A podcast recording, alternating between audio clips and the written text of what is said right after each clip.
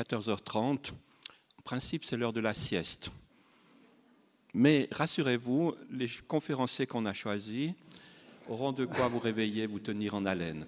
Alors nous en sommes aujourd'hui à la troisième des conférences dans le cycle de, quatre. Vous vous souvenez qu'à la fin du mois de février, c'était le professeur Fellet qui nous a parlé, je vais dire, du béaba, de la génétique et de savoir quels étaient les espoirs qu'elle pouvait susciter.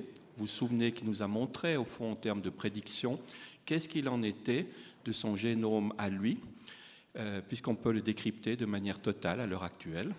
Donc ça, c'était le, premier pas. Le deuxième pas, c'était la semaine dernière avec euh, Charles Joie, qui nous a montré, au fond, qu'est-ce que du point de vue juridique, on va dire euh, nos législateurs, mais finalement c'est un phénomène de société, qu'est-ce qui a été mis en place pour pouvoir utiliser à bon escient la lecture du génome? Et vous vous souvenez que parmi les informations qui nous ont, qui nous ont été données, c'était particulièrement d'actualité puisque le Parlement était en train de discuter, de préparer la nouvelle loi, la révision de la loi, sur la question de la procréation médicalement assistée. Et cette procréation médicalement assistée, elle ouvre la porte, bien sûr, à ce qu'on appelle le diagnostic préimplantatoire. Ça veut dire d'aller regarder sur le fœtus Qu'est-ce qu'il en est de sa prédisposition génétique Est-ce qu'il porte des stigmates d'une maladie qu'il faudrait absolument éviter? Vous vous souvenez qu'il nous a montré le paradoxe existant entre ce diagnostic préimplantatoire qui est pour le moment refusé par la loi au plan helvétique, mais par contre le diagnostic prénatal, c'est-à-dire celui qu'on fait chez la maman, celui-là est autorisé. Il y a bon nombre de questions qui ont été posées et certainement que quand on regardait euh, l'attention que vous avez portée, c'était assez fantastique. Vous sentiez euh, tout à fait, à quelque part, émerveillé, mais en même temps ébahi de savoir qu'il y avait autant de choses qui se cachaient dans ce génome humain, avec des questions fondamentales aussi. Peut-être souvenez-vous de cette question fondamentale. Est-ce que, en connaissant plus profondément notre génome, est-ce que ce serait une nouvelle voie de nouveau de vouloir espérer le génisme? Et parmi les questions qui étaient posées, il y avait la suivante. Quel regard demain on portera sur les handicapés, puisque théoriquement on aurait la possibilité de les identifier préalablement? Donc euh, ça, c'était la semaine passée. Cette fois-ci, on arrive au professeur Micheline. C'est la chance de l'avoir, ça représente ce qu'on appelle ces jeunes espoirs. Le professeur Micheline va nous parler des acquis et des espoirs thérapeutiques. Et c'est un spécialiste qui est mondialement connu. Alors, euh, j'aimerais vous dire la chose suivante. On a de la chance de l'avoir ici à Lausanne parce que c'est quelqu'un qui est à la fois, dans sa formation, un ingénieur physicien. Et ensuite, il a entrepris ses études de médecine. Et naturellement, le feu de la médecine était très important chez lui, mais aussi le feu de la science. Et il représente ce qu'on appelle ces nouveaux modèles MD, PhD. Ça veut dire des docteurs en médecine et à la fois des docteurs en physique. Et vous en conviendrez que lorsque l'on parle de génétique, vous vous souvenez qu'on a parlé de biologie moléculaire. Et si l'on veut approcher, au fond, comprendre les mécanismes à l'échelon moléculaire, certainement qu'il est nécessaire d'avoir une bonne formation en physique. Mais il y a autre chose aussi, c'est pas parce qu'on veut être un super chercheur dans le domaine de la physique, la physique des molécules, que nécessairement on doit laisser de côté, au fond, ce qui représente l'autre aspect de la médecine, ça veut dire ce côté tout à fait humain. Et lui représente les deux tout à la fois. Alors, euh, j'ai aussi le plaisir de vous dire qu'ici présent, il y a son mentor, le professeur Tirotini, qui est là dans la salle, qui l'a, couvé, je peux le dire comme ça, et je crois qu'il peut être fier d'avoir un, un jeune chercheur tel que lui qui a réussi à euh, faire progresser les connaissances médicales. Alors euh, le domaine qui l'intéresse, c'est celui du cancer. Et plus particulièrement, c'est celui du mélanome. Le mélanome, vous savez que c'est le cancer de la peau qui fait ces taches noires, qui vous tue assez rapidement autant que, en tout cas pour le moment, on n'est pas encore sorti de l'auberge.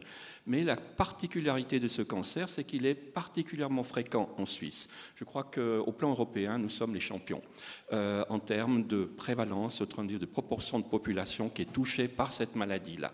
Et on peut se dire, mais puisqu'on le sait, qu'est-ce que l'on peut faire pour l'éviter? Alors on va parler surtout, au fond, des acquis thérapeutiques, des espoirs thérapeutiques.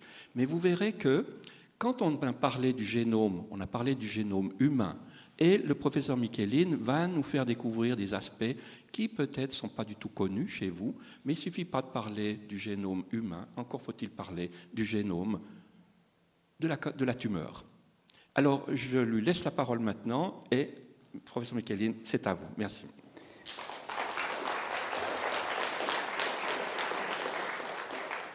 Merci beaucoup, professeur Darioli. C'est un grand plaisir d'être ici, mesdames, messieurs.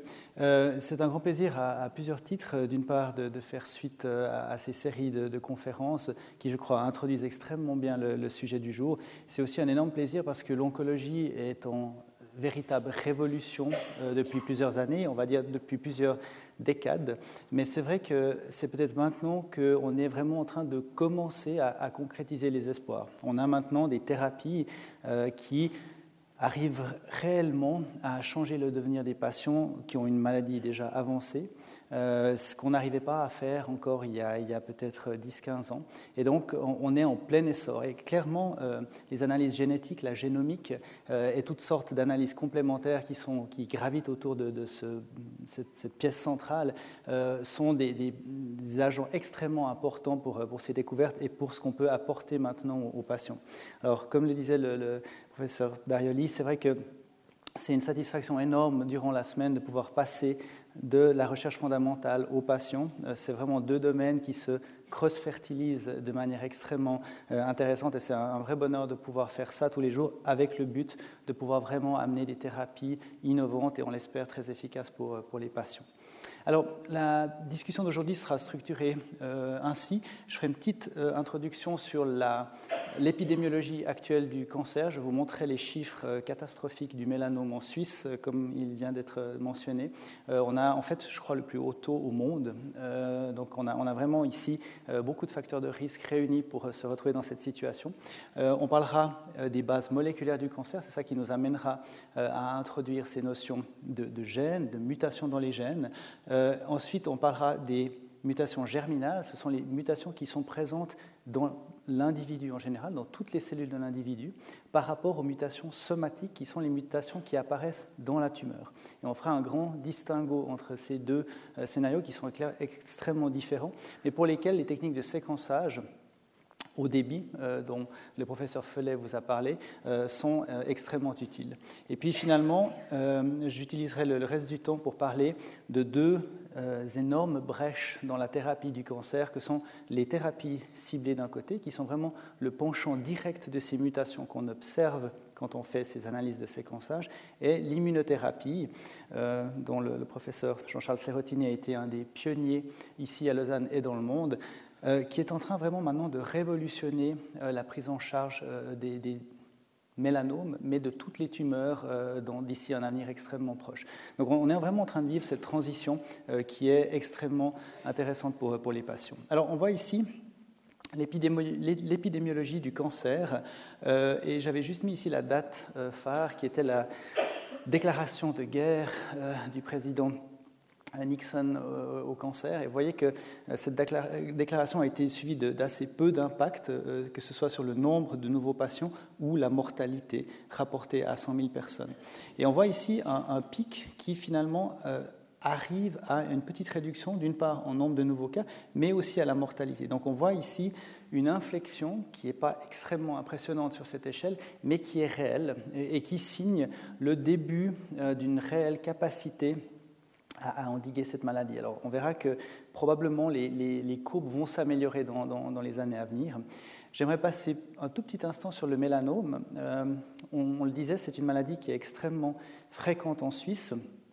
Euh, c'est une maladie qui dépend beaucoup de l'exposition intermittente au soleil, et en Suisse on est particulièrement prédisposé à cela, euh, puisqu'on a une exposition annuelle relativement faible, mais des forts pics lors, de, de, certains jours en été, et aussi euh, un statut socio-économique qui nous permet d'aller aux Bahamas à Noël au moment où on est le moins bronzé. Donc tous ces facteurs probablement, euh, euh, malheureusement, résultent en une prévalence, un, risque assez élevé dans notre population. Vous voyez que si on fait la somme sur toute une vie, on arrive à peu près à un patient sur enfin une personne sur 50 qui va développer un, un mélanome.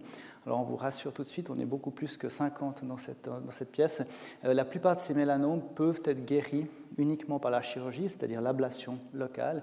Mais lorsque la maladie dépasse ce stade précoce, euh, elle a un pronostic qui reste extrêmement sombre, euh, avec une maladie qui malheureusement est, très agressive. Alors, je parlais de quelques signaux positifs. Un de, euh, de ceux-ci, c'est cette courbe ici qui est la courbe de survie à 5 ans lorsqu'on a un diagnostic de cancer. Et là, vous voyez qu'il y a une, évolution qui est relativement appréciable. Alors, c'est un peu noyé dans les courbes que je vous montrais précédemment. Mais si maintenant on regarde vraiment à 5 ans ce qui se passe, on voit qu'on commence à gagner euh, des années de vie pour, euh, pour nos patients. Donc là, c'est un des signes euh, favorables et, qui, est, qui, est, vecteur d'espoir. Alors, je pense que dans les années à venir, en tout cas dans certaines pathologies, on va voir encore une, deuxième accélération. et j'espère qu'à la fin de cette euh, cette petite leçon, je, vous aurais convaincu que euh, d'ici 4-5 ans, peut-être, on devrait commencer à avoir des changements majeurs dans le, pronostic euh, de certains types de, maladies, mais on l'espère, de, la plupart des cancers. Alors, comme vous avez dans les sessions précédentes eu une exposition à ce que c'est le séquençage, je veux peut-être juste prendre quelques minutes à vous détailler ce que c'est qu'un cancer. Autant euh, on, savait très peu de choses euh, il y a encore 20 euh, ans, 30 ans, autant on commence maintenant à vraiment pouvoir découpler tous les mécanismes qui amènent à l'apparition d'un cancer. Et j'aimerais peut-être vous montrer ça de manière graphique avec ici un patient. et on va zoomer à l'intérieur du corps du patient. Alors si on commence ici par euh, le tissu. Alors ça pourrait être ici euh, euh, un petit bout d'intestin ou un petit bout de peau. de ce tissu, on peut extraire des cellules. Donc chaque tissu est, formé de, millions, milliards de cellules. Au sein même de la cellule, on a le bagage génétique sous forme de chromosomes. C'est ce long filament d'ADN dont le professeur Felet vous a parlé longuement. Alors, cet ADN, en fait, il est euh, le vecteur de toutes les propriétés de l'individu et aussi de ses problèmes génétiques. On verra par la suite que euh, les parents euh, de cet individu ont pu lui, lui transmettre des gènes qui le prédisposent à certains types de cancers. C'est justement ces anomalies germinales dont on parlait en introduction. Mais cet ADN peut aussi être, lui, victime d'agressions de l'extérieur. Alors ces agressions, ça peut être, dans le cas du mélanome, euh, les irradiations ultraviolettes qui peuvent pénétrer la cellule et directement aller taper ici sur certaines des paires de base, c'est vraiment les composants moléculaires de l'ADN, et en fait les, les, les casser et induire lors du réparement de l'ADN des erreurs. Malheureusement, la machinerie cellulaire qui répare l'ADN n'est pas parfaite et on peut se retrouver euh, avec ici euh, un code génétique qui vous le savez peut-être, vous avez peut-être vu ce, fameux film Welcome to Gattaca. C'est les fameuses quatre lettres euh, qui composent l'ADN, A, T, G, C, euh, qui sont simplement les symboles pour les, groupements chimiques qui composent l'ADN. Eh bien, euh, en réparant l'ADN, la cellule peut se tromper et au lieu de mettre un, un, T, elle pourrait mettre un C, par exemple. Et ça, ça va amener à toutes sortes de conséquences. Dans la plupart des cas, ça va amener à aucune conséquence. Dans certains cas, ça va amener à la mort de la cellule, ce qui n'est clairement pas le plus grave. Mais dans d'autres cas, ça peut amener à une cellule qui commence à perdre son contrôle et à devenir dangereuse pour, euh, l'organisme. Alors, j'ai symbolisé ça ici par ces facteurs héréditaires, hein, qui seraient des mutations euh, directement euh, transmises par le parent, ou environnementales. donc là, on a, dit le, les rayons UV pour le mélanome, on aurait la fumée pour le cancer du poumon, et toutes sortes de facteurs comme ça qui peuvent contribuer. Alors l'histoire ne s'arrête pas là. Une fois qu'on a ces problèmes d'ADN, souvent, euh, elles peuvent se traduire en des problèmes dans les protéines. On voit ici une protéine qui est vraiment une structure extrêmement complexe et vous pouvez apprécier la différence de complexité entre l'ADN qui est une structure linéaire et puis la protéine qui est une structure repliée extrêmement complexe. Et lorsqu'on a une mutation, en fait, c'est ici un petit changement qui peut par exemple changer la propriété de cette protéine. Les protéines, c'est vraiment les effecteurs dans la cellule. C'est vraiment les molécules qui sont capables de faire le travail. L'ADN est là pour diriger, donner les ordres, et puis les effecteurs, les, agents qui vont faire le travail, c'est les protéines. Donc c'est clair que si une protéine commence à avoir des mutations et, à dégénérer, euh, enfin, et à se transformer, euh, on risque d'avoir rapidement euh, des, des, problèmes de comportement cellulaire et l'apparition d'un cancer. Alors j'aimerais juste prendre une seconde pour utiliser ce diagramme très simple, la structure linéaire de l'ADN et puis la structure extrêmement complexe des protéines qui sont dérivées de l'ADN pour vous montrer toute l'évolution de l'oncologie. On peut vraiment résumer ça en un slide. Vous voyez ici le même ADN. Alors on voit ici de nouveau chacune de ces paires de bases, ces structures chimiques qui se reconnaissent. Hein. Donc là on voit les lettres A, T, G, C. Et puis euh, il y a deux brins qui sont complémentaires. Et là ce qu'on voit ici, c'est une molécule de chimiothérapie. Ça s'appelle le cisplatine. C'est une molécule qui est extrêmement utilisée en oncologie. Ça guérit un nombre euh, énorme de cancers, notamment les cancers testiculaires, différents euh, types de maladies. Et c'est vrai qu'on euh, voit bien ici sur cette structure linéaire à quel point on cible finalement simplement une des lettres de, de, ce long alphabet.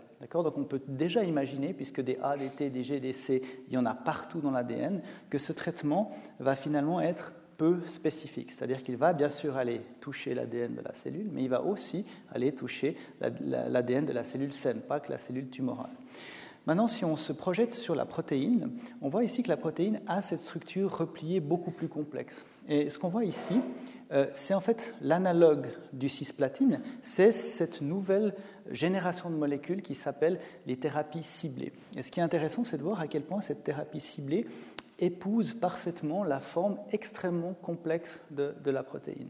Et là, il n'y a pas besoin d'avoir de, fait des années d'ingénierie pour se rendre compte que les chances qu'on puisse être beaucoup plus ciblés, beaucoup plus spécifiques en agissant sur cette structure tridimensionnelle extrêmement complexe, avec beaucoup de, trous, de bosses, de, charges positives et autres, euh, euh, c'est certainement beaucoup plus facile d'être très spécifique que ici, où finalement on attaque qu'une des lettres de l'ADN qui en contient des, millions. Donc on se rend compte maintenant que on est en train de vivre vraiment ce changement entre thérapies qui visent l'ADN, euh, qui ont malheureusement une haute toxicité, puisque ça va aller toucher aussi les cellules saines, versus des, thérapies ciblées qui sont beaucoup plus pointues et qui sont capables de vraiment lier les protéines euh, de manière spécifique avec, on l'espère, une faible, faible toxicité. Alors, Comment est-ce qu'on met ça en application en oncologie? Vous voyez ici, par exemple, un exemple tiré du cancer du poumon avec une population euh, de patients qu'on traite avec de la chimiothérapie. On voit ici 15%, 15 de taux de réponse globalement pour cette population, ce qui est pas négligeable, mais certainement pas aussi bien que, ce qu'on aimerait faire. Donc ça, à nouveau, c'est euh, la chimiothérapie qui s'applique à l'ADN. Maintenant, lorsqu'on est capable de, faire ces analyses du génome, ce séquençage à haut débit dont parlait Jacques Felet, qu'est-ce qu'on trouve? Eh Bien, On trouve que chez 15% des patients, on a une mutation d'une protéine quelconque. Les, les détails ne sont pas importants ici. Si on a cette mutation, on peut alors donner un inhibiteur ciblé qu'on voyait sur la, partie de droite de la molécule qui tournait, euh, cet inhibiteur ciblé amène à un taux de réponse, c'est-à-dire le nombre de patients qui voient une diminution de leur tumeur sous l'agent thérapeutique euh, de 70%, ce qui est énorme. Si on compare ces 70% à 15%, il n'y a bien évidemment pas photo. Euh, par contre, ce qui se passe, c'est qu'on ne traite ici maintenant que 15% des patients. D'autres exemples ici avec un autre type de malformation génétique liée à la tumeur, 4% uniquement des patients. Par contre, on arrive à 80% de taux de réponse. C'est des chiffres absolument extraordinaires qu'on ne pensait pas possible euh, en oncologie dans ce type de maladie. On descend dans la liste, maintenant on n'est plus qu'à 2% des patients, et on se rend compte ici que euh, le, médicament qu'on donne arrive à peu près à 40% de réponse euh, chez ces patients. Donc on voit qu'au fur et à mesure qu'on descend dans la liste des fréquences, on ne peut plus mener euh, ces, détections euh, de, manière séquentielle. On est obligé de regarder toutes ces anomalies en une fois, parce qu'évidemment, rater les patients qui ont cette mutation rare, qui est que de 2% dans la population, c'est vraiment une très mauvaise chose, puisque le taux de réponse est bien supérieur à celui qu'on aurait par les traitements standards. Et donc ça, ça implique de séquencer tous les patients. Et actuellement, au CHUV, on est en train de monter une grande campagne pour pouvoir proposer ce service à tous les patients. C'est-à-dire que pour tous les patients, on va prendre un bout de tumeur, aussi un bout des, cellules saines, pour vraiment faire une cartographie exacte de toutes ces anomalies et de pouvoir sortir du tiroir le médicament spécifique qui marche le mieux et qui, on l'espère, va amener à des taux de réponse aussi élevés que, 80%. Voilà. Alors, j'aimerais aussi prendre une petite minute pour euh, vous donner une vision un petit peu conceptuelle de comment euh, notre perception euh, de l'oncologie a évolué au cours des années. initialement, on avait cette idée que, le cancer était vraiment un groupe de cellules isolé de l'environnement, une sorte de, sac de, cellules, et puis que euh, la métastatisation était en fait uniquement le processus qui consistait à s'évader du sac. Euh, en fait, on se rend compte maintenant que ce modèle un peu naïf, dont, on savait clairement qu'il était naïf déjà depuis de nombreuses années, euh, n'est clairement pas suffisant pour comprendre ce qui se passe. En fait, les cellules tumorales sont vraiment impliquées dans le tissu dans lequel elles, se trouvent. Elles ont des relations étroites avec le tissu. Je veux juste illustrer ces relations, surtout ne prêtez pas attention euh, aux, petits noms qui vont apparaître, c'est des choses très spécialisées, mais je crois que les concepts euh, sont, illustratifs. Le, premier type de cellules avec lesquelles les cellules cancéreuses discutent, ce sont des cellules pour assurer l'apport en oxygène, en glucose, à savoir les vaisseaux.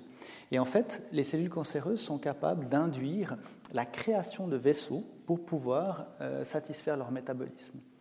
Elles sont aussi capables d'utiliser d'autres cellules qu'on appelle les fibroblastes, qu'on voit ici, pour échanger euh, des, facteurs. Elles peuvent par exemple euh, utiliser ce facteur pour stimuler les fibroblastes qui en retour donnent des facteurs qui sont capables d'aider à la croissance tumorale. Donc on se rend compte que la tumeur est capable d'utiliser son environnement à son propre bénéfice. Et ça, c'est quelque chose de, très nouveau qui a été euh, extrêmement bien décrit par Doug Anahan et Bob Weinberg. Pour la petite histoire, Doug Anahan a rejoint Lausanne il y a de ça quelques années et est maintenant vraiment un des acteurs majeurs de, la recherche contre le cancer à Lausanne. Et clairement, le fait de détecter ce genre d'échange de signaux entre les tumeurs et leur environnement donne tout de suite euh, la possibilité de trouver des cibles. Euh, par exemple, on pourrait bloquer ici le retour à partir de, ces cellules. Et à nouveau, dans ce genre de, réflexion, le séquençage et la détermination euh, de la régulation des protéines, de la régulation des gènes est absolument crucial parce que c'est ça qui va nous permettre de savoir comment la cellule échange euh, des, messages avec son environnement et qu'est-ce qui fait qu'elle peut s'adapter au traitement. Un dernier exemple, ce sont les cellules du, système immunitaire euh, qui à nouveau échangent euh, des, messages qui sont capables de stimuler aussi les fibroblastes et ainsi de suite. Et puis finalement, il y a encore les, lymphocytes qui sont des cellules spécialisées du système immunitaire sur lesquelles on reviendra sous peu. Donc là, je vais, peut-être passer, c'est moins important. Alors, je parlais de, la contribution de Doug Hahn et, Bob Weinberg, qui ont, euh, dans les années 2000 et plus récemment en 2011, euh, conceptualisé les traits qui sont nécessaires pour une cellule tumorale, euh, enfin pour une tumeur bénigne, pour devenir quelque chose de malin, pour devenir vraiment un cancer.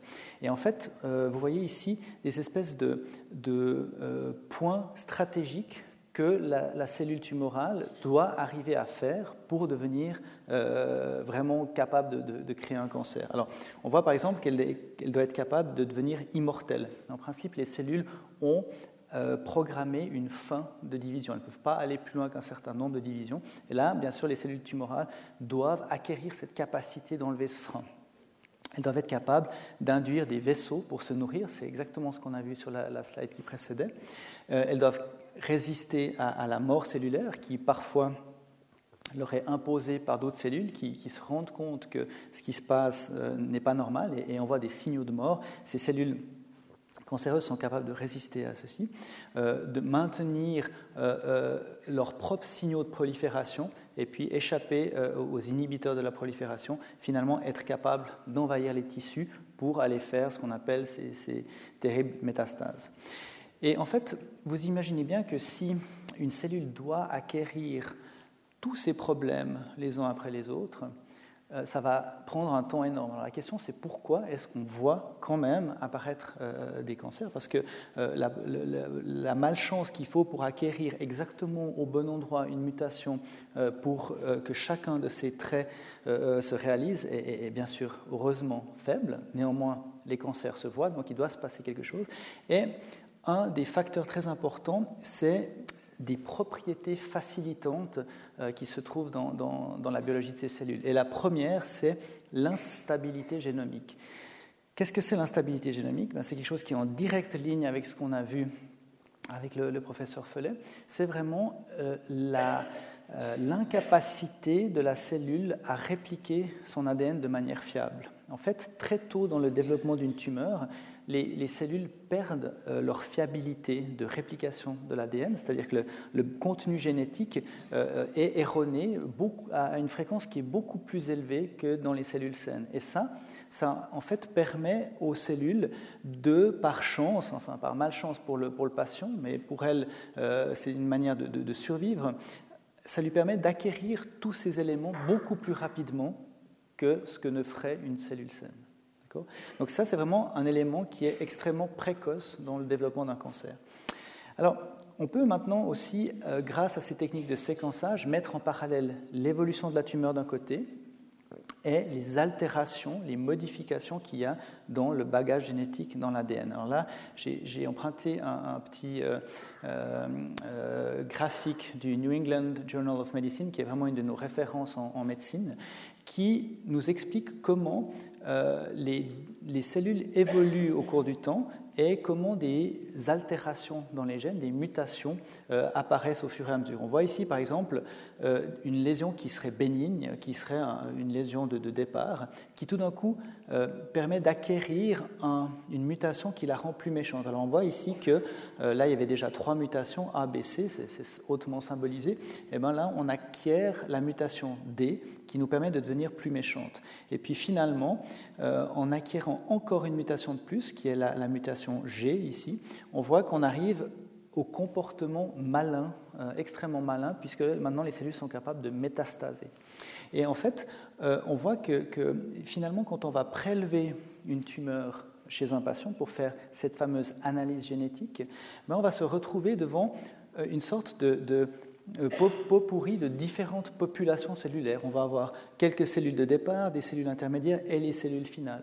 Et finalement, euh, pour pouvoir faire sens de tout ça, on est obligé de faire ces techniques de séquençage au débit pour aller séquencer une grande fraction des cellules bleues, une grande fraction des cellules mauves, des, oranges et des rouges, de manière à avoir des statistiques qui nous permettent de dire, ah ben voilà, euh, dans 40% euh, des cas, il y a telle mutation G qui est présente, et, pouvoir comme ça guider la thérapie. Donc on se rend compte de la complexité, puisque le séquençage doit non seulement couvrir les différentes populations cellulaires, mais aussi les cellules de l'environnement, euh, qui euh, sont dérégulés par la présence de la tumeur. Et le dernier point que je voulais faire dans cette, euh, cette petite introduction, c'est qu'est-ce qui se passe lorsqu'on commence à appliquer un traitement à cette population cellulaire? Alors il se peut, et c'est même la, plupart du, temps ce qui se passe, que le médicament ne marche pas de la même manière sur toutes les populations.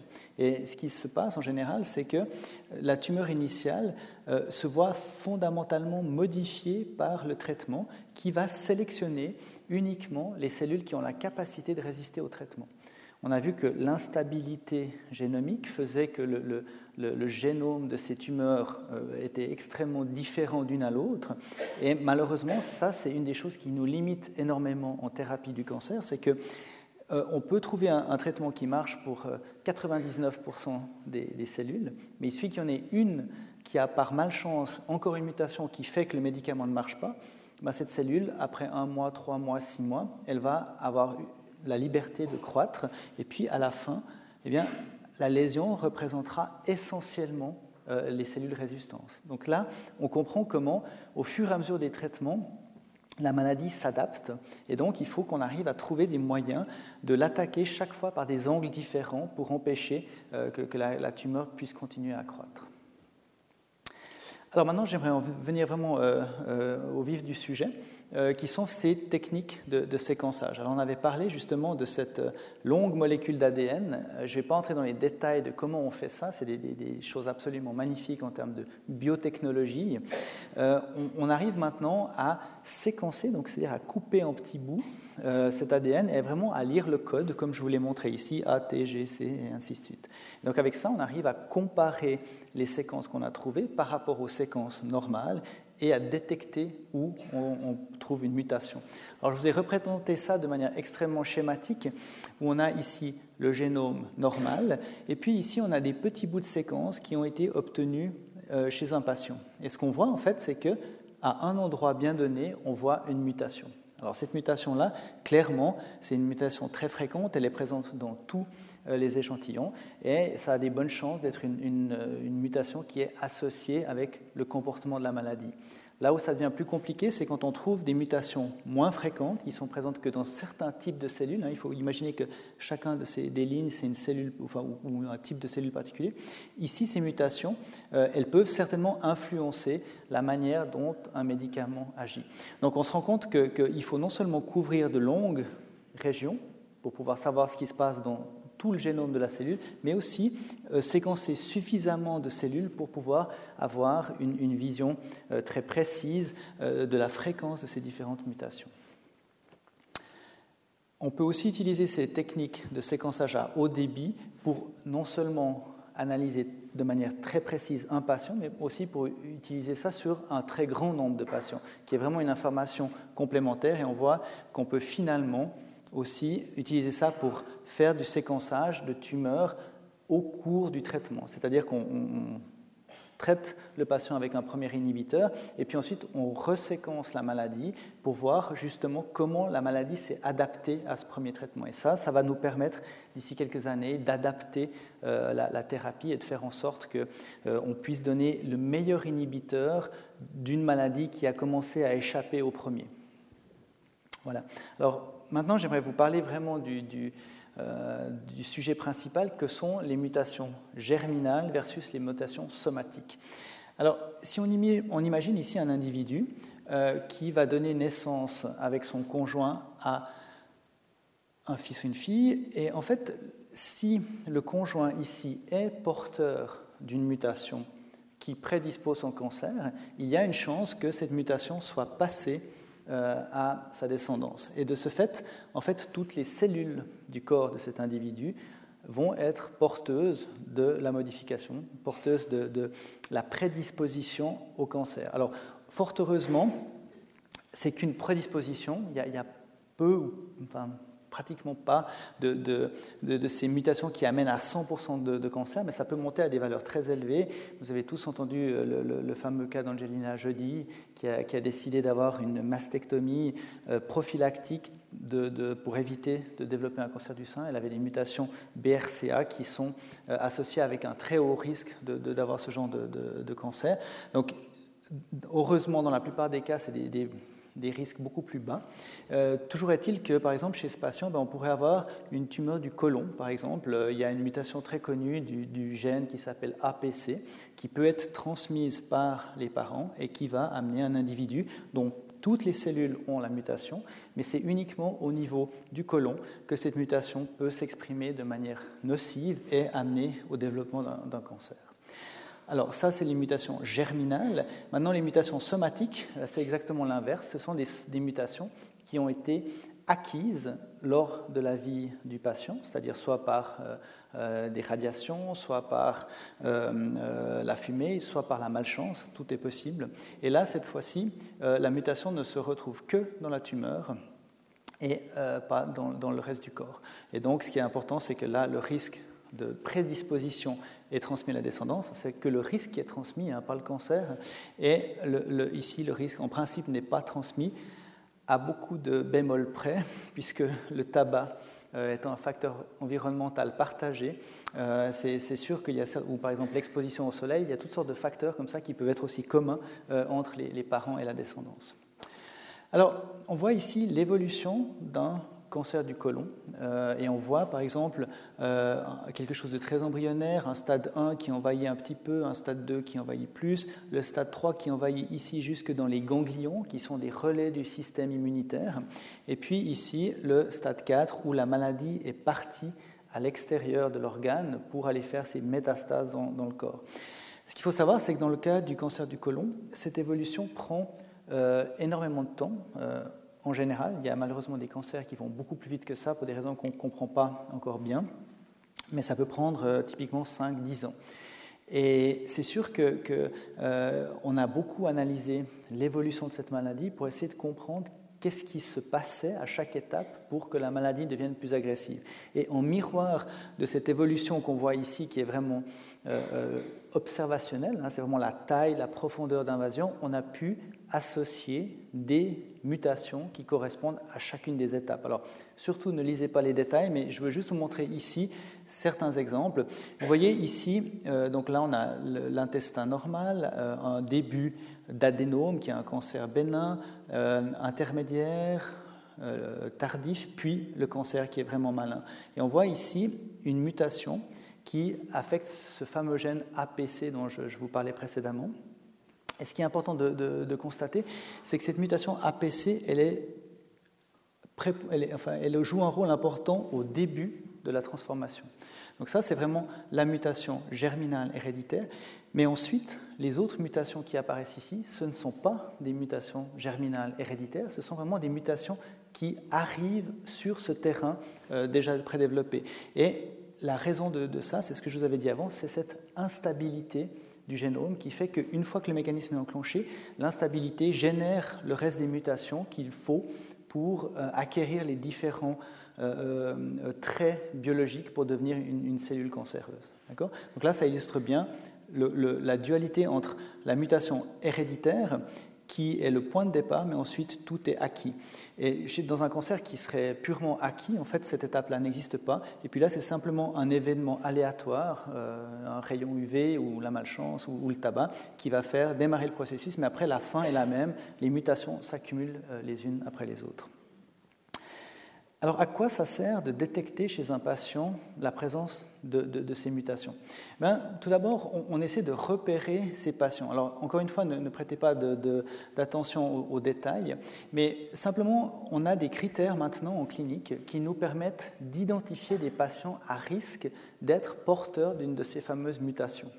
Et en fait, euh, il y a, a l'âge, plus on a, par exemple, un cancer du côlon tôt, plus on est à risque d'avoir, d'être porteur d'une mutation euh, dans, la famille, et ainsi de suite. Et donc, si plusieurs de ces critères sont remplis, en général, on fait un test moléculaire. Alors, c'est sûr qu'avec ces critères, on, rate certains cas, et là, c'est un des endroits où euh, les, les, avancées technologiques vont nous permettre de screener toute la population, d'aller regarder dans tous les patients si la mutation est présente ou pas. Et ça, ça va nous permettre de détecter des familles à risque beaucoup plus tôt euh, et de permettre de mettre en place une, surveillance. Alors, est-ce que c'est utile ou pas? Oui. On voit ici euh, ce qu'on propose à l'heure actuelle chez des patients pour lesquels on sait qu'ils sont porteurs d'une de ces mutations, notamment la, mutation APC dont je, viens de vous parler. On voit que, premièrement, on va screener le reste de la famille, ça paraît assez évident. Euh, d'autre part, on adapte la surveillance oncologique. C'est des patients chez qui on va faire des colonoscopies très tôt. Vous vous rappelez que le cancer du côlon met un certain temps à se développer et en fait on le voit assez tôt dans le processus. Donc en faisant ces colonoscopies où on va avec un petit tube repérer l'état de la muqueuse, on peut simplement très facilement enlever le cancer débutant et ne pas devoir agir à un moment où il a eu le temps euh, de, d'essaimer et d'être bien sûr beaucoup plus difficile euh, à traiter. On a plusieurs études qui ont montré qu'en faisant cela chez des patients à risque, on diminuait euh, la mortalité, on augmentait la survie des patients. Et donc clairement, maintenant, je pense que ces données de, séquençage, hein, vous avez vu ces, nouvelles euh, il y a très peu de temps qui montraient que on allait probablement pouvoir faire son génome à, moins de 1000 francs. Il y a fort à parier que, ce genre d'initiatives vont permettre euh, de détecter ces mutations très tôt et d'adapter la surveillance chez ces patients. Alors on a beaucoup parlé du cancer du côlon. Euh, Ce n'est pas la seule maladie oncologique qui a des mutations de prédisposition. Euh, j'ai mis une petite liste ici, surtout ne lisez rien, juste pour vous montrer qu'il peut y avoir différents tissus impliqués. Côlon, on en a parlé. Sein, ovaire, c'est le fameux BRCA1, BRCA2 dont on vient de parler. La peau, le mélanome, a aussi quelques composantes héréditaires. Le sein, le rein, et ainsi de suite. Donc la liste est, très longue, mais la probabilité d'avoir une de ces mutations est très faible. Globalement, ces cancers héréditaires ne représentent que 5 à 10% de tous les cancers. Donc c'est quelque chose d'important à détecter, mais par rapport à la masse euh, des, cancers qu'on découvre, euh, ça représente une, proportion assez faible. Voilà, alors avec ça, maintenant, je vais passer à la partie des mutations somatiques. Donc, c'est les mutations qui sont acquises uniquement dans la tumeur. Donc, on va regarder ce qui se passe maintenant ici. Alors, à, nouveau, ne, regardez pas les détails, mais euh, je vais vous guider à travers ce, ce, diapositive un petit peu compliqué. Chaque ligne ici représente un mélanome prélevé chez un patient. Et dans ce mélanome, on a fait une analyse de tous les gènes. Donc on a regardé l'intégralité du génome et on a retrouvé des mutations qu'on a mis ici. D'accord? Et on voit par exemple que la mutation BRAF, alors retenez juste ce nom, on ne va pas entrer dans beaucoup plus de détails, est extrêmement fréquente, 63%. On voit que la mutation NRAS est aussi extrêmement fréquente, 26%. Et après, il y a une myriade de, modifications qui sont moins fréquentes, mais qu'on retrouve quand même euh, assez, assez régulièrement. Et on voit par exemple qu'il y a des choses intéressantes. Par exemple, euh, la mutation BRAF est complètement dissociée de la NRAS, à part quelques rares exceptions. On a, une sorte de ségrégation. C'est soit la, tumeur change au niveau de, BRAF, soit elle change au niveau de NRAS. Qu'est-ce que ça veut dire? On va voir ça dans un, dans un petit instant. Alors, la plupart de ces mutations qu'on voit ici touchent des protéines, puisque on l'a vu, hein, c'est là où on peut faire ces thérapies ciblées. Ces protéines euh, euh, sont euh, ce qu'on appelle des kinases la plupart du temps. Alors les kinases, je ne vais pas en parler trop longtemps, mais juste pour vous dire que c'est une très grande famille de protéines qui ont un rôle très important dans la signalisation. Alors il y a ici, j'espère que vous le voyez suffisamment bien, mais un, un petit exemple où un récepteur de surface ici peut recevoir un signal euh, qui dit à la cellule de se diviser. Par exemple, si on se coupe euh, la peau, il va falloir recréer des cellules pour faire la cicatrice. Alors à ce moment-là, il y a justement des signaux qui vont donner l'ordre aux cellules de se diviser pour pouvoir recréer le tissu. Et c'est bien évident que pour, euh, le, cancer ne peut pas réinventer toute la machinerie cellulaire, il doit souvent essayer de s'adapter à des, protéines, des, voies de signalisation qui sont existantes. Et c'est exactement ce qu'il fait. Euh, ici, euh, en fait, ce chemin amène l'ordre jusqu'au noyau de dire euh, la cellule doit se diviser. Alors, il suffit qu'un de ces relais, ici BRAF justement, devienne muté pour qu'il signale de manière autonome et dise à la cellule de se diviser sans arrêt, indépendamment de la présence ici d'un signal qui est régulé par, par le corps. Et donc ces kinases sont vraiment euh, euh, des, cibles euh, extrêmement fragiles parce qu'il suffit que le, cancer par hasard touche un de ces maillons dans la chaîne de signalisation pour qu'il ait tout de suite accès à la division cellulaire. Donc on se rend compte que c'est des voies qui sont fréquemment malheureusement touchées dans les cancers. La bonne nouvelle, c'est que c'est des voies qu'on peut euh, traité euh, relativement bien de nos jours. En fait, je ne vais pas entrer dans les détails, mais c'est pour passer le signal, en fait, ces molécules doivent lier une, euh, un, petit, petite molécule qui s'appelle l'ATP, et à partir de ça, ça permet de transmettre l'information plus loin. Et en fait, cet ATP, c'est un peu le talon d'Achille de, ces, molécules, puisque ça fait vraiment partie de leur fonction. On peut créer des molécules qui ressemblent à l'ATP, euh, mais qui bloquent la kinase. Et c'est ça, en fait, l'idée de ces thérapies ciblées qui sont le résultat direct des efforts de séquençage. Alors, comment marche une kinase, par exemple, dans le mélanome? Dans le mélanome, on a justement ici ce récepteur qu'on voyait avant qui va recevoir un ordre euh, de, de division cellulaire. Et dans 50% des mélanomes, on a ce fameux BRAF qui est muté. Alors là, j'ai juste écrit la mutation, mais le BRAF est muté. Le fait qu'il soit muté, vous allez voir, allume toute la cascade qui amène à la survie cellulaire et à la prolifération. Donc ça, c'est l'état euh, d'une cellule cancéreuse. Maintenant, cette thérapie ciblée qu'on va appliquer va agir ici et elle va bloquer la signalisation qui redevient normale. D'accord? Et pour ce faire, en fait, la molécule simplement prend la place de cette molécule témoin, euh, qui est vraiment le témoin qu'on passe d'un maillon à l'autre de la chaîne, qui était l'ATP. Et donc ces molécules ici ressemblent comme deux gouttes d'eau à l'ATP et sont capables de bloquer euh, la kinase. Alors pour que vous voyez ça un peu mieux, je vous représente ici la fameuse kinase, BRAF, avec l'ATP, qui est le témoin qui va être passé à la suite, et de l'autre côté, la kinase bloquée avec le faux témoin. Le faux témoin, c'est justement le médicament ciblé, la thérapie ciblée. Et on va voir maintenant qu'en trois dimensions, euh, on voit bien que la, molécule inhibitrice, ici, le, médicament, se colle exactement à l'endroit où va l'ATP. Il a une forme un petit peu différente. Pourquoi il a une forme différente? Parce que justement, il aimerait ne cibler que euh, cette kinase et pas toutes les kinases, mais n'empêche qu'avec ce genre d'approche, on arrive à avoir des médicaments extrêmement efficaces qui bloquent complètement euh, la, cellule, enfin la, cellule tumorale. Alors, qu'est-ce qu'on peut faire en clinique avec ce genre de, médicaments? Ben, Vous voyez ici les courbes de survie. Alors, c'est vrai que c'est un petit peu ça peut paraître un petit peu difficile de voir des, courbes de survie. Malheureusement, c'est vraiment avec ça qu'on doit travailler en oncologie pour pouvoir faire avancer le domaine.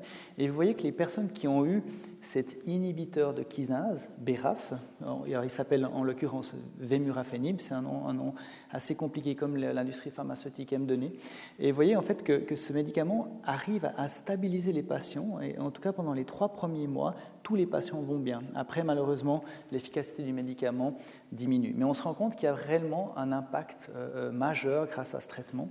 Euh, et puis, si on regarde malheureusement le temps qu'il faut pour les patients pour que la maladie reprenne le dessus, eh ben c'est malheureusement relativement court. On voit qu'après 5-6 mois, déjà, la, la, moitié des patients a déjà expérimenté une reprise de sa maladie. Donc un message mixte, d'une part un énorme succès thérapeutique avec des capacités réelles de stopper la maladie, de la faire régresser, dans, de nombreux cas de, la bloquer complètement. Malheureusement, 5, 6, 7 mois après, euh, il y a énormément de patients qui voient la maladie progresser à nouveau. Et ça, ça a été une énorme satisfaction d'oncologie de, de, voir tous ces patients répondre de manière extrêmement spectaculaire et une déception en miroir tout aussi grande de voir euh, la quasi-totalité des patients qui avaient une maladie qui repartait. Alors, est-ce qu'une euh, telle situation est, euh, incontournable? Est-ce qu'on va toujours être confronté avec le fait que la maladie reprend?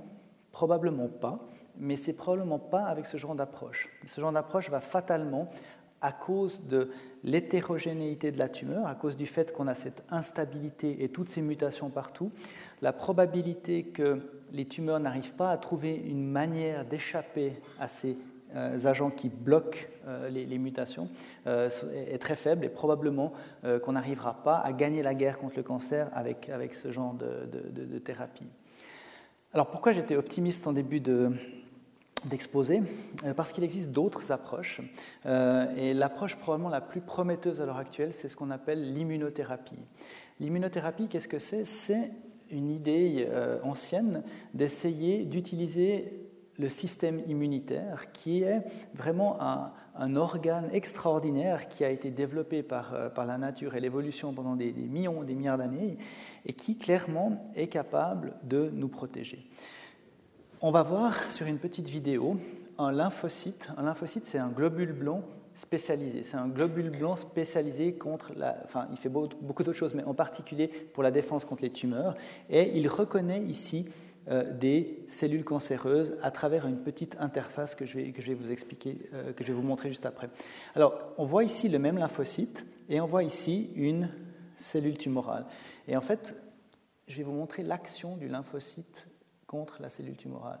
Vous voyez ici le lymphocyte qui est capable de lire la surface de la cellule tumorale et après avoir détecté qu'il se passait quelque chose d'anormal à la surface de cette cellule, il va détruire la cellule cible, en fait, qui est, le cancer ici. Et vous voyez ici maintenant cette cellule qui est en train d'imploser euh, sous l'effet euh, de, ce lymphocyte. Alors pour la petite histoire aussi, euh, ces, lymphocytes ont été appelés lymphocytes cytotoxiques, toxiques pour la cellule, heureusement pour la cellule d'en face, la cellule cancéreuse.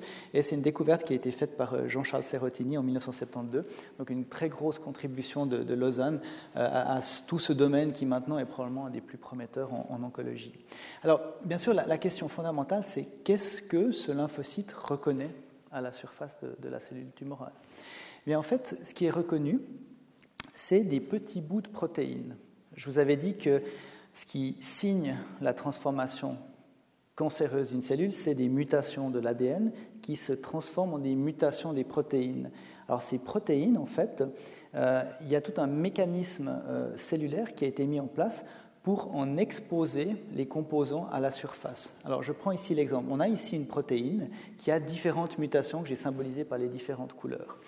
Euh, en fait, cette protéine va être coupée par une machine spéciale en petits fragments. Et ces petits fragments, qu'on appelle peptides, sont assemblés à la surface de la cellule sur des molécules particulières. Et en fait, euh, ça permet au système immunitaire d'aller lire ces petits fragments, ces petits peptides, pour voir s'ils sont normaux ou pas. Si maintenant, d'aventure, une protéine venait à muter, alors on va reprendre l'exemple de BRAF, si tout d'un coup on a cette mutation BRAF qui fait que la voie de signalisation est très active, euh, on va avoir un peptide anormal qui aura la mutation qui va apparaître ici, et le système immunitaire va pouvoir faire ce qu'il fait à gauche, à savoir détruire la, la cellule cible. Alors, Les antigènes tumoraux, ce sont justement ces petits fragments de protéines, ces, petits euh, bouts de protéines qui sont assemblés à la surface de la cellule. On peut en trouver de différents types dans les cancers. On peut avoir par exemple des protéines qui sont euh, exprimées que dans certains types de cellules, qui sont euh, quelque chose qui, est visible par le, système immunitaire, des protéines surexprimées, encore un autre type, et surtout des mutations. Donc ça revient vraiment à ce qu'on disait avant. Certaines mutations des protéines sont apparentes à la surface de la cellule euh, par cette machinerie. Donc là, c'est vraiment un système extrêmement intelligent que, la nature a mis au, point pour contrôler de l'extérieur si ce qui se passe au niveau des protéines à l'intérieur de la cellule est conforme ou pas. Pour illustrer ça, j'aimerais vous montrer un exemple d'une protéine qu'on voit ici. Et cette protéine, euh, j'ai mis en évidence un petit fragment, justement un peptide qu'on voit ici en orange, et en vert, on a ici la mutation. Alors cette protéine, c'est une protéine qu'on a déjà vue euh, il y a quelques diapositives qui s'appelle P53. C'est une protéine extrêmement importante pour le, cycle cellulaire, pour, euh, empêcher le démarrage de cancer. Et on voit ici ah, là il y a un petit bug sur celle-là celle-là marche Non. Bon, on ne la verra pas tourner, mais je crois que vous comprenez l'idée. En fait, euh, voyez ici ce peptide, la mutation, qui se retrouve à la surface de la cellule. Il faut imaginer maintenant que la cellule tumorale est en dessous et que ça, c'est ce petit présentoir qui euh, a collé ce peptide qui provient de cette protéine dans la tumeur qu'il a collé et présente ici la mutation qui est anormale. Donc on voit vraiment comment cette mutation qui est directement liée au cancer, à la, transformation de la cellule, se retrouve à la surface de la cellule, euh, présentée pour que le lymphocyte, le globule blanc, vienne ici reconnaître la mutation et tuer la cellule. Alors, c'est exactement ce genre de concept qui est à la base de la grosse révolution dont je, voulais vous parler, euh, enfin entre autres aujourd'hui. Et on voit ici de nouveau ce, petit peptide. Et euh, on a maintenant compris euh, comment les lymphocytes sont réellement stimulés contre ces peptides. Vous voyez ici donc le récepteur du lymphocyte qui reconnaît ce petit peptide qu'on voyait en orange avant et la molécule présentatrice.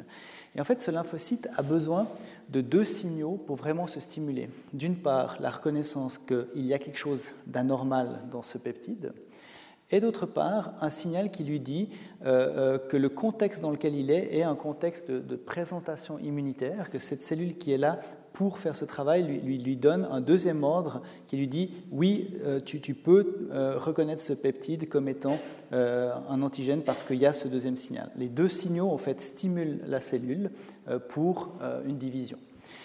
Peu après cela, la cellule, en fait, va mettre à sa surface un autre récepteur, le, nom est peu important, mais ce récepteur, il a comme fonction uniquement d'empêcher une surstimulation du système, puisque dès que le lymphocyte voit ici un, peptide pas normal, dans le contexte de ces deux molécules, il y a une très grosse activation qui pourrait continuer euh, à déternum. Pour empêcher une surstimulation, on a ce récepteur négatif qui arrive et qui est capable de se lier avec la cellule qui présentait le peptide, de telle manière à cette fois empêcher la stimulation. D'où l'idée thérapeutique de se dire, ben, on va simplement bloquer ici ce récepteur. Et en fait, euh, on fait ça par un, petit anticorps, qui est à nouveau une protéine, qui va se coller sur ce récepteur ici, et de ce fait empêcher l'interaction ici qui bloquait euh, l'activation. Euh, on peut en fait voir ça de, de, la manière suivante. Ici, on a vraiment ce qui guide le lymphocyte vers le peptide pas normal, donc ce serait le volant, Là, on a vraiment l'interaction euh, en bleu qui aide à stimuler, qui est l'accélérateur. Et puis en rouge, ce serait le frein du lymphocyte. Donc on a le volant, l'accélérateur, le frein. Et l'idée de cette thérapie, c'est simplement de bloquer le frein. Donc en bloquant le frein, on stimule de manière générale la prolifération des lymphocytes qui sont les globules blancs. Alors maintenant, j'aimerais juste vous montrer, c'est les, tout derniers slides, comment on a pu euh, mettre en évidence l'impact de ce traitement euh, dans, en oncologie. Et ça, c'est une autre chose qui est des fois difficile à, à admettre, c'est que le seul moyen de savoir ça, c'est de faire des études randomisées c'est-à-dire d'attribuer les patients au hasard. Ce n'est pas le médecin qui choisit, ce n'est pas le patient qui choisit, c'est un ordinateur qui tire parfaitement au hasard le bras dans lequel le patient va être. Alors c'est clair que c'est extrêmement euh, difficile parfois à, vivre parce que les gens aimeraient être dans le bras dans lequel il y a la nouvelle molécule. Malheureusement, le, moyen le plus rapide de rendre cette molécule disponible au plus grand nombre, c'est de pouvoir en évaluer euh, les, propriétés de manière la, plus robuste possible. Et le seul moyen de faire ça, c'est d'avoir vraiment euh, cet effet de, de, tirage au sort qui euh, enlève tous les biais de sélection qu'on aurait euh, lorsqu'on aimerait bien traiter euh, tel ou tel patient parce qu'il est chez nous et qu'on veut faire le maximum pour lui. ça, ça induit dans ces effets cliniques des très gros biais. Et le seul moyen de s'en affranchir, c'est de faire ces randomisations. Alors vous allez voir ici qu'il y a eu trois bras dans cette étude. Les deux premiers qui contenaient ce médicament qui bloque le frein. Et puis ici, quelque chose qui, est simplement de l'eau physiologique, mais quand même une vaccination. On a ici la vaccination en combinaison avec, avec euh, ce médicament et puis ici l'eau saline à la place. Et en fait, le message est le suivant. Lorsqu'on regarde la, survie des patients, tous les patients qui ont eu l'anticorps, donc la, molécule qui bloque le frein, en fait, ont l'impression de rester sur ce plateau. Alors vous me direz, oui, mais il y a énormément de patients qui, malheureusement sont décédés sur cette première partie, absolument.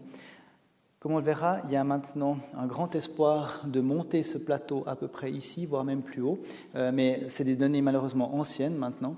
Mais on voit qu'il y a cet effet de plateau qui est absolument euh, spectaculaire. Euh, est-ce que ce plateau reste au fil des années ou pas? On va, maintenant juste, passer ici les, chiffres qui ne sont pas, compliqués à comprendre. Si maintenant on regarde avec beaucoup plus de recul tous les patients dans le monde ont eu ce médicament, et là, c'est aussi un énorme effort collectif, hein, que chaque patient qui a été traité par cette molécule doit faire partie d'une base de données. C'est le seul, la seule manière pour qu'on puisse avoir des données d'une telle qualité. On voit ici un peu plus de 4800 patients, ce qui est absolument énorme, qui ont eu le même médicament donné à cet instant. Et on voit que le comportement qu'on voyait sur l'étude euh, préliminaire que je, je vous montrais juste avant reste vrai, à savoir que les patients qui sont en vie à 3 ans, le reste pratiquement tous. C'est-à-dire que là on est à 3 ans, là on est à 10 ans, c'est-à-dire que les patients ne, décèdent plus de leur mélanome.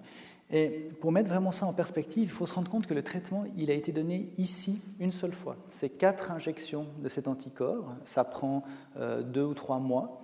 Et puis après, dix ans après, il y a toujours une différence phénoménale, à savoir que les patients non plus euh, de progression de la maladie et, ne, décèdent plus de leur, cancer. Donc là, il y a vraiment quelque chose d'absolument incroyable. Alors, à nouveau, on n'est pas content de cette courbe, hein, parce qu'on a perdu ici 80% des, des, patients. Mais maintenant, on commence à savoir comment utiliser cet agent qui est capable, pour la première fois, de changer durablement le devenir dans cette maladie pour ne plus avoir un plateau qui se situe à 20%, mais on l'espère pouvoir commencer à le monter à 30, 40, 50, 60%. Et, les chiffres que je vous donne là ne sont pas euh, des, extrapolations farfelues, c'est probablement des chiffres qu'on pourrait atteindre dans les, les 5 ans à venir. En fait, on a peut-être même déjà les médicaments qui nous permettent de faire ça. Simplement, on commence à étudier les patients là-dedans. On est peut-être à 12, 24 mois. Donc on, est par là.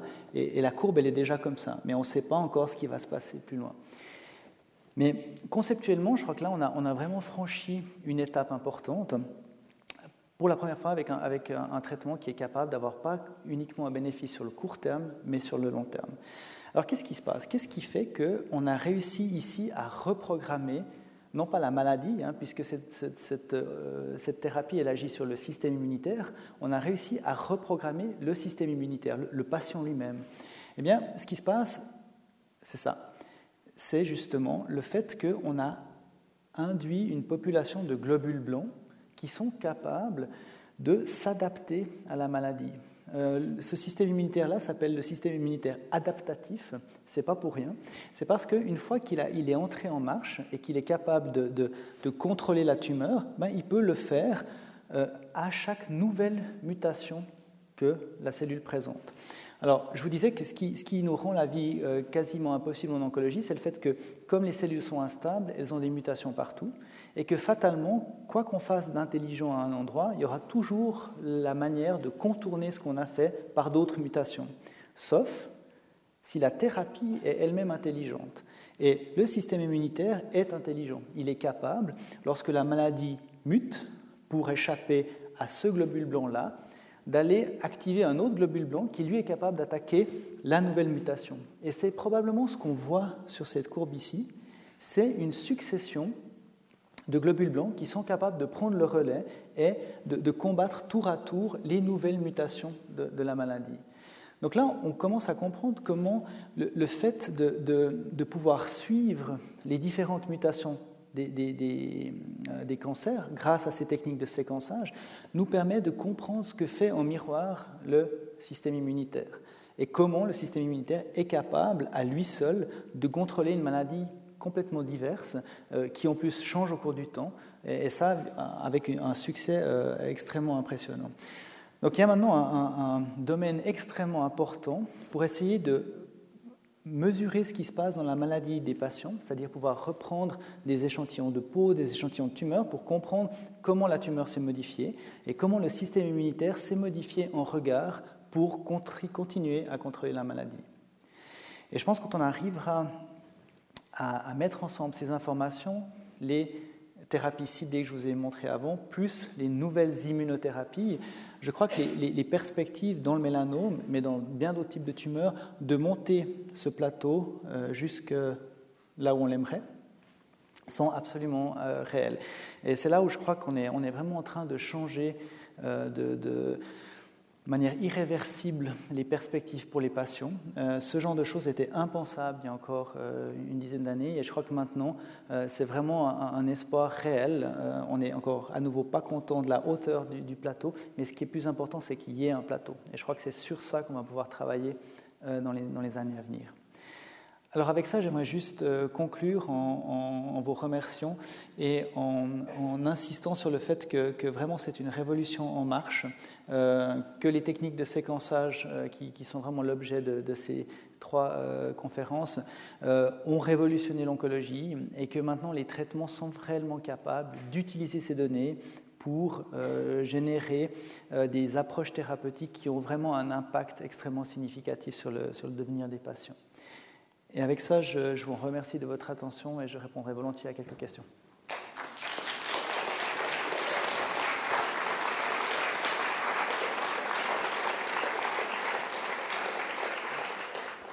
Eh ben, je crois qu'on peut être subjugué. J'imagine que vous vous sentez plus intelligent maintenant quand même extraordinaire de voir les progrès qui ont été réalisés. À la fois, ça donne beaucoup d'espoir, et puis, comme toujours avec la science, euh, plus on avance, plus il y a des questions qui se posent. Mais quand même, c'est une immense avancée. Alors, merci beaucoup, bravo. Alors, on ouvre la discussion. Qui aimerait poser la première question? Oui On va vous donner tout de suite le microphone.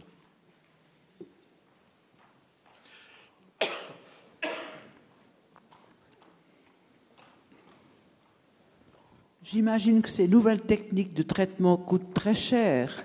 Alors, dans quel pourcent incube aux patients eux-mêmes? Est-ce que leurs assurances standards euh, concerne ces frais ou comment est-ce que les frais sont répartis? Ah, Je crois que c'est une excellente question qui est extrêmement importante à l'heure actuelle. Euh, un élément de réponse, c'est que le, prix des médicaments qui, sont apparus sur le marché récemment euh, et sont pratiquement décorrélés de, de, la quantité de recherche ou du coût de production du médicament. Et malheureusement, la, règle, c'est euh, que chaque médicament qui vraiment amène quelque chose est mis au prix maximum que le marché peut tolérer. Et typiquement pour cet anticorps dont, je vous parlais, qui, qui consiste vraiment en quatre injections puis ensuite plus rien, euh, J'ose à peine vous, vous, articuler le prix, mais je vous le dis quand même, c'est 120 000 francs ces quatre euh, injections. Donc on se rend compte qu'on va vers un problème euh, de, de, de, santé absolument évident. Hein. Ça, va être, ça va être difficile que la collectivité arrive à, à, tenir de, telles charges. Alors, il y a les génériques, hein, il, y a, il, y a, différentes choses. Il y a aussi peut-être l'espoir d'arriver à, développer ce qu'on appelle des biomarqueurs, qui sont des, euh, des manières, justement, en regardant ces mutations hein, dont on a parlé, de sélectionner les patients qui ont le plus de chances de bénéficier d'un traitement. C'est-à-dire que plutôt que de donner un traitement euh, qui vaut 10 000 francs à 100% de la population pour que uniquement 20% bénéficient, on va peut-être donner un traitement qui coûte 100 000 francs, mais uniquement aux 20% qui en bénéficient. Et peut-être qu'au final, on va se retrouver avec, avec un système qui, qui, en termes financiers, n'est pas aussi catastrophique que ce qu'on pourrait euh, imaginer maintenant. Alors, c'est quelque chose qui est toujours rabattu, c'est que l'industrie pharmaceutique a des, des, coûts de recherche absolument colossaux, et c'est vraiment le cas. Euh, faire, vous vous rappelez cette étude que je vous ai montrée avec trois bras, euh, faire une étude comme ça, c'est des centaines de millions. Donc c'est sûr que on considère aussi d'ailleurs que, maintenant pour développer un médicament, on est de l'ordre de 2 milliards, enfin ou même plus. Donc c'est évident que euh, l'industrie prend énormément de risques en développant un médicament euh, et qu'il faut que euh, ça puisse être rentable à un moment ou à un autre. Alors après, je pense qu'il faudra beaucoup de, bonne volonté de part et d'autre pour que les prix restent raisonnables. Euh, mais, je suis sûr qu'on va trouver des, modus vivendi dans le futur. Alors, juste ce qui revient aux patients. Donc, il y a deux cas de figure. Par exemple, euh, cette étude que je vous ai montrée avec les trois bras, euh, nous l'avions au CHUV sous forme d'essai clinique. et ça, ça veut dire que c'est gratuit pour tout patient. C'est-à-dire que le patient ne prend rien en charge, ni, le scanner, ni le médicament, ni les visites, rien du tout. ensuite, dès que le médicament est accepté, en général, euh, enfin en général, il, doit être remboursé par euh, l'assurance de base. Donc en principe, on a euh, encore ce, luxe en Suisse que tous ces traitements, les, plus novateurs, les plus récents, sont disponibles à tout le monde. J'ai jamais vu un cas dans toute ma pratique où n'importe quel argument financier avait fait la, la, moindre différence de traitement entre, entre deux patients. Donc ça, c'est un luxe qu'on n'est pas prêt d'abandonner. Merci beaucoup. Oui, monsieur, on vous écoute. Euh, j'aimerais une précision sur le traitement du Yervoy. Euh, donc, c'est quatre thérapies toutes les trois semaines, si je ne me trompe pas. Oui. Euh, si au bout de ces quatre thérapies, comment est-ce qu'on peut détecter s'il y a encore cancer de la peau ou bien dans ce genre-là? Et si, si, si la thérapie n'a pas, pas réussi, qu'est-ce qu'il faut faire après? Alors, ce qu'il y a d'étonnant avec ce genre de traitement, c'est que dans un grand nombre de cas, euh, la maladie n'a pas disparu après ces quatre cycles. Et en fait, ces patients qui sont sur ce, plateau n'ont pas forcément éradiqué leur maladie. Et c'est ça qui, nous surprend énormément, c'est d'arriver à, avoir induit un nouvel équilibre où les patients euh, euh, arrivent à contrôler leur maladie sans l'éradiquer.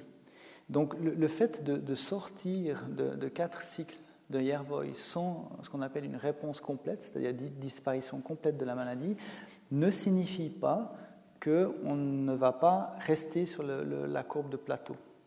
Et, ça, c'est quelque chose auquel on n'était absolument pas habitué et qui est vraiment une nouvelle donnée pour, nous. Alors c'est bien évident que on préfère que la maladie soit éradiquée quand on donne un traitement, mais il faut savoir que dans ce, médicament, c'est quasi nul. Il y, a, il y, a, très très peu de patients chez qui on arrive à éradiquer la maladie. Par contre, le nombre de patients qui sont stabilisés sur le long terme devient appréciable. Et maintenant, il y a le petit frère euh, de, du Yervoy euh, qui est en train d'être utilisé, qui lui alors est, beaucoup plus incisif pour induire des réponses. Les patients voient leur maladie réduire de manière beaucoup plus significative. Et le grand espoir, c'est de combiner les deux. En combinant les deux, on arrive euh, à un taux de réponse, un nombre de patients qui, ont une diminution de leur tumeur qui est extrêmement impressionnant. Et quel est le pourcentage de réussite? De la combinaison?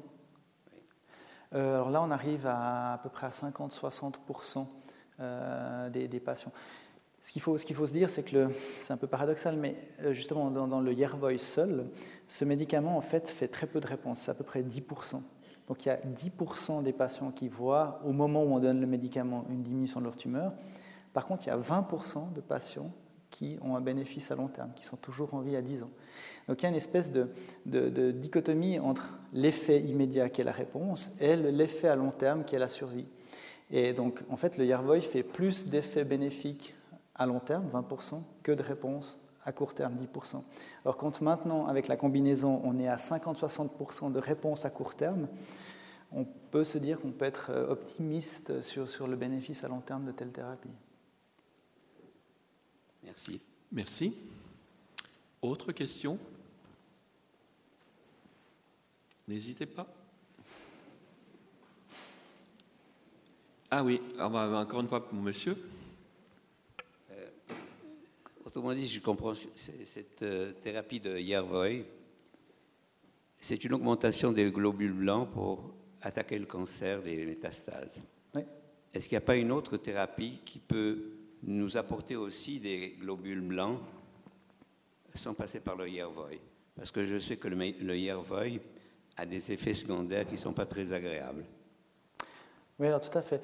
Euh, j'ai, pas eu le temps de, parler des effets secondaires parce que euh, bon, c'était un petit peu en, une, en 45 minutes, il faut, couvrir beaucoup de choses. Mais euh, les effets secondaires, c'est essentiellement le fait qu'on réveille le système immunitaire et que le système immunitaire, de temps en temps, perd un petit peu sa spécificité euh, contre la tumeur. Et ça arrive qu'il s'attaque au côlon, par exemple. Ça peut faire des diarrhées, donc ça peut faire des effets secondaires assez importants. Par contre, si, ces effets secondaires sont pris en charge rapidement, euh, il y a très peu de problèmes, on n'a a quasi pas de toxicité à long terme. La seule chose qu'il faut, c'est prendre de la cortisone rapidement. Euh, donc, ce qui est vraiment très important, c'est un, une, bonne équipe médicale autour du patient qui réagit extrêmement vite euh, lorsque ces, effets secondaires se, manifestent.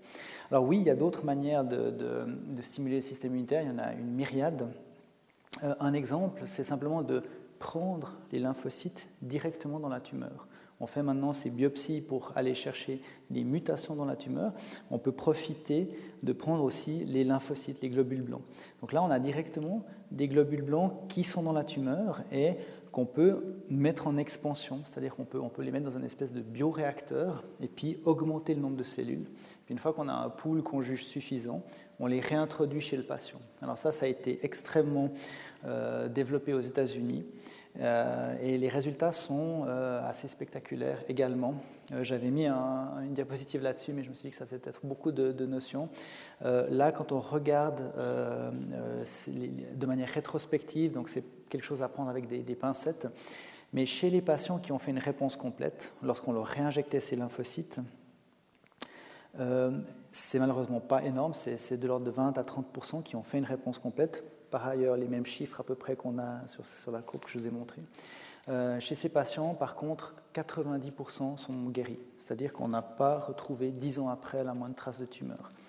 Alors c'est un petit peu différent de ce qu'on a vu là, puisque ici, euh, la plupart des patients conservent leur maladie, mais c'est l'équilibre qui est modifié, euh, avec ces thérapies cellulaires qui sont beaucoup plus agressives. Chez à peu près la même fraction des patients, on a une survie prolongée, mais cette fois en rémission complète. Et on pense que c'est patients sont probablement euh, guéris. Maintenant, euh, il faut savoir que ça, c'est des données vraiment euh, à prendre avec des pincettes, elles sont rétrospectives. On n'a pas encore le même niveau d'évidence que je vous ai montré ici, où c'est vraiment une étude randomisée tirée au hasard.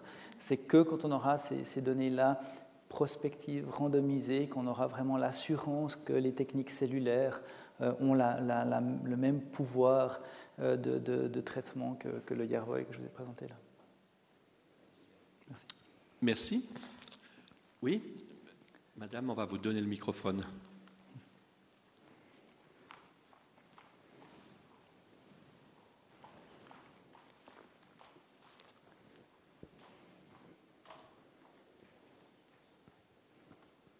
Merci beaucoup. J'aimerais parler un peu de prévention, si c'est possible.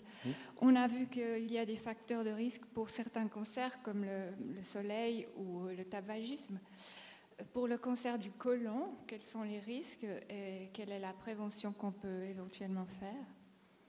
Parce que je vois que le cancer du côlon devient très fréquent, j'en entends parler tout le temps et il me semble que c'est nouveau, alors je comprends mal. Le, cancer du côlon a euh, un, nombre de facteurs de risque qui est, qui est tout à fait bien connu, euh, euh, comme la, sédentarité, certains toxiques. Il y, a, beaucoup de choses qui, peuvent être mises en avant. La, liste est longue, hein. même la fumée peut influencer les, cancers, digestifs. Hein. Le tabac qu'on pense être uniquement mauvais pour les poumons, en fait, peut augmenter le nombre de cancers de la vessie et ainsi de suite. Euh, je crois que ce qui est très important dans, le, côlon, c'est de, se rappeler l'image que je vous montrais, avec cette progression extrêmement lente euh, du petit polype, hein, qui est cette petite euh, protrusion à l'intérieur du, du, côlon et qui augmente, augmente, augmente. Et ce processus-là prend 5 à 10 ans. Et c'est pour ça que maintenant, il y a une recommandation extrêmement claire de faire une colonoscopie euh, dès l'âge de 50 ans, c'est-à-dire d'aller avec un endoscope, un petit tuyau, regarder l'état de, la muqueuse. De, telles approches euh, sauvent beaucoup de monde de, cancer et ça a été bien documenté d'un point de vue euh, santé publique. Donc maintenant, c'est une recommandation générale de faire une colonoscopie de dépistage chez tout le monde à partir de 50 ans. Merci. Je crois que c'est bien de laisser la place à la prévention. Autre question? J'ai une question à vous poser par rapport au schéma que vous nous montrez là. On voit qu'il y a toute une série d'anomalies génétiques potentielles, hein, euh, somatiques, là, qui sont présentes. Est-ce que vous pouvez nous dire où sont les espoirs pour des nouvelles molécules? Parce que vous avez parlé finalement de, deux, mais où est-ce qu'on en est? Oui, absolument. Alors, euh, c'est une très bonne question. Alors, BRAF, on en a beaucoup parlé. Oui. NRAS, on en est à peu près au même stade, donc on a maintenant des, inhibiteurs à peu près aussi euh, efficaces. Quand on descend dans la liste ici, le MAP2K1, c'est MEC. On a aussi des inhibiteurs euh, à ce niveau-là. Euh, PI3K, qui est je ne sais plus où, on en a aussi. Je dirais, on est presque à peut-être 50% euh, de, ces mutations qu'on peut cibler. Il faut aussi savoir que comme on a cette organisation en, cascade de signalisation, ça peut parfois être équivalent de bloquer juste en dessous euh, juste en dessous ou deux étages en dessous. Donc on n'a pas toujours un inhibiteur pour chaque mutation, mais on a des fois euh, suffisamment d'inhibiteurs pour toucher la cascade de signalisation euh, au sens large. Donc globalement, on commence à, être armé, on n'a clairement pas tout, mais on commence à pouvoir toucher la plupart de, ces axes. Le problème qu'on a, c'est que une fois que, la maladie trouve une manière d'échapper, souvent c'est un autre axe qui se réactive. Alors on peut donner l'inhibiteur de l'autre axe, mais on court comme ça derrière la maladie, et en fait euh, on ne peut pas bloquer tous ces axes en même temps, parce que finalement la cellule n'a plus aucun moyen euh, de, recevoir des signaux de l'extérieur, et, ça c'est toxique, et finalement le, patient ne supporte pas ça. Donc c'est pour ça qu'on est obligé d'être euh, un petit peu plus malin dans notre stratégie, d'essayer d'utiliser ces, ces, inhibiteurs le plus savamment possible pour euh, ne les sortir qu'au moment où ils nous sont vraiment utiles. Et clairement, je pense que ces, inhibiteurs très pointus qui souvent amènent à une très forte diminution de, la maladie euh, vont avoir un rôle essentiel avec les immunothérapies. Pourquoi? Parce que de pouvoir faire fondre à un moment donné la maladie, ça expose justement tous ces petits peptides, tous ces fragments anormaux au système immunitaire, et ça pourrait être utile pour redonner un coup de vif au système immunitaire qui se euh, remet en place contre toutes ces nouvelles mutations. Donc on est en train de travailler maintenant au niveau international sur des protocoles de combinaison des immunothérapies et de ces thérapies ciblées de manière séquentielle ou combinée pour essayer de, tirer le maximum de bénéfices des deux. La toute dernière question, c'était celle de, la diapositive précédente avec euh, ipilimumab. Euh, au fond les 4800 passés encore juste avant. Au, fond, est-ce que vous avez pu identifier quels sont les, facteurs prédictifs de ces 20% de personnes qui vont bénéficier du traitement? Qu'est-ce qui fait qu'ils ont leur, leur chance accrue là? Alors ça nous turlupine autant que vous. on, a, on, a, bien sûr euh, quelques données sur les patients ici, euh, sur leurs aspects démographiques, quels sont leurs âges, quel type de maladie ils ont, où est-ce qu'il y a des métastases, comment ils vont, et ainsi de suite. Euh, et on essaie de corréler ça avec la probabilité d'être sur le plateau. On a aussi des échantillons de ces patients qui nous permettent peut-être d'aller regarder l'état de leurs lymphocytes avant la stimulation, l'état après la stimulation, toutes sortes de choses.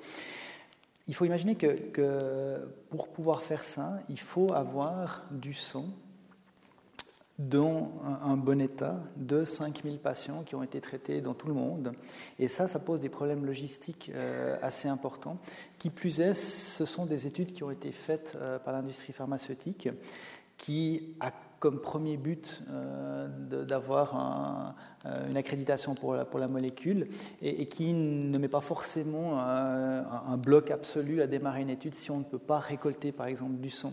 Alors c'est là où c'est important aussi de non seulement avoir des études par l'industrie pharmaceutique, mais aussi des études académiques qui peuvent se permettre d'être peut-être plus euh, euh, rigides sur euh, certains critères pour être sûr qu'on collecte tout ce qu'il faut comme information à l'avance pour qu'on puisse cinq ans plus tard dire voilà les patients qui, bénéficient de ce traitement. C'est vrai que si on pouvait à l'heure actuelle avec fiabilité dire quels sont les critères qui nous amènent ici, ce serait un, bond en avant énorme parce qu'on ne perdrait pas de temps pour les patients chez qui ça ne sert à rien, on partirait directement sur d'autres thérapies. Toujours est-il que maintenant, quand on combine ce traitement avec le petit frère du, du Yervoy, on se retrouve à des, valeurs extrêmement hautes. Donc tout ça est aussi remis en question par les développements euh, plus récents. Très bien, je crois qu'on a appris beaucoup de choses cet après-midi. Vous avez certainement imaginé que si vous aviez été chez vous à lire dans les différentes revues médicales, ça aurait été plus pénible. Probablement une demi-heure après, vous auriez arrêté. Donc ça, c'est la chance d'avoir des gens qui ont beaucoup de capacités pédagogiques de nous faire découvrir leur univers. Mais vous êtes d'accord avec moi que c'est enthousiasmant tout ça. Alors, euh, au fond, dans ce qu'il vient de nous dire là, c'est quasiment la porte ouverte pour la prochaine, la prochaine euh, séance du lundi 24, parce qu'on aura le professeur Moser qui est le responsable de la biobanque institutionnelle de Lausanne. Il nous parlera bien sûr de savoir qu'est-ce que c'est les biobanques, à quoi ça sert, mais surtout également de pouvoir dire où est-ce qu'on en est du point de vue de la prédiction des maladies, où est-ce qu'on en est dans l'affinité, si vous voulez, la, précision également du diagnostic. Donc des, informations importantes qui vont nous être utiles au quotidien.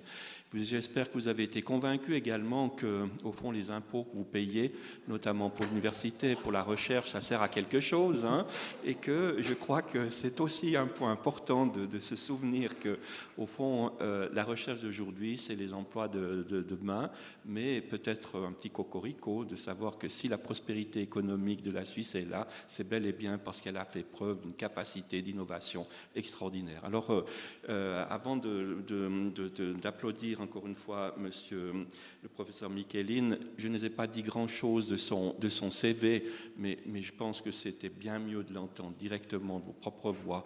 Qu'est-ce qu'il était capable de faire? De vous dire qu'il était professeur assistant euh, du Fonds national en 2007, professeur associé en 2010, qui sera tout prochainement le co-directeur du département d'oncologie du CHUV et de l'EPFL. Je crois que ça nous montre qu'il a une belle carrière devant lui. Et peut-être on aura l'occasion de vous réentendre euh, dans deux ans ou trois ans pour savoir si, euh, qu'est-ce qu'on a fait comme progrès.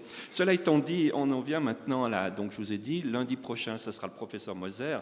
Et puis, traditionnellement, le cycle des conférences de l'année se termine par une conférence liée à l'actualité. Et vous savez que pour ce qui concerne l'actualité, ben, c'est de construire en hauteur. Euh, pour la région lausannoise. C'est très très ce sujet-là. Alors euh, le monsieur Mathieu, qui est architecte, viendra nous parler de construire en hauteur, et c'est un tour d'horizon, et non pas une tour d'horizon. Alors je vous remercie beaucoup d'être venu, et bravo encore au professeur Michelin.